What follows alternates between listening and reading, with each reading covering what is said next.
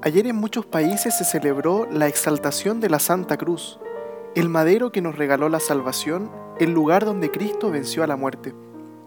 Hoy en la iglesia celebramos a alguien que estuvo muy cerca de aquella cruz, acompañando a su Hijo, Nuestra Señora de los Dolores.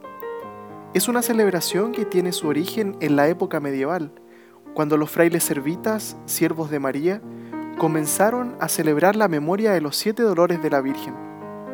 Más tarde, en el siglo XVIII, el Papa Benedicto XIII la introdujo en la liturgia como memoria, es decir, como una celebración que se hará en toda la iglesia.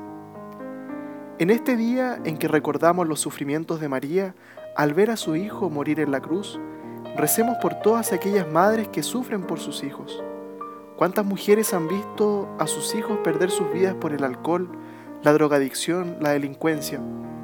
Hoy recemos por ellas y también en este día pensemos en todo lo que nos hace sufrir, las diversas situaciones de la vida que nos quitan la alegría y que tal vez no nos dejan avanzar.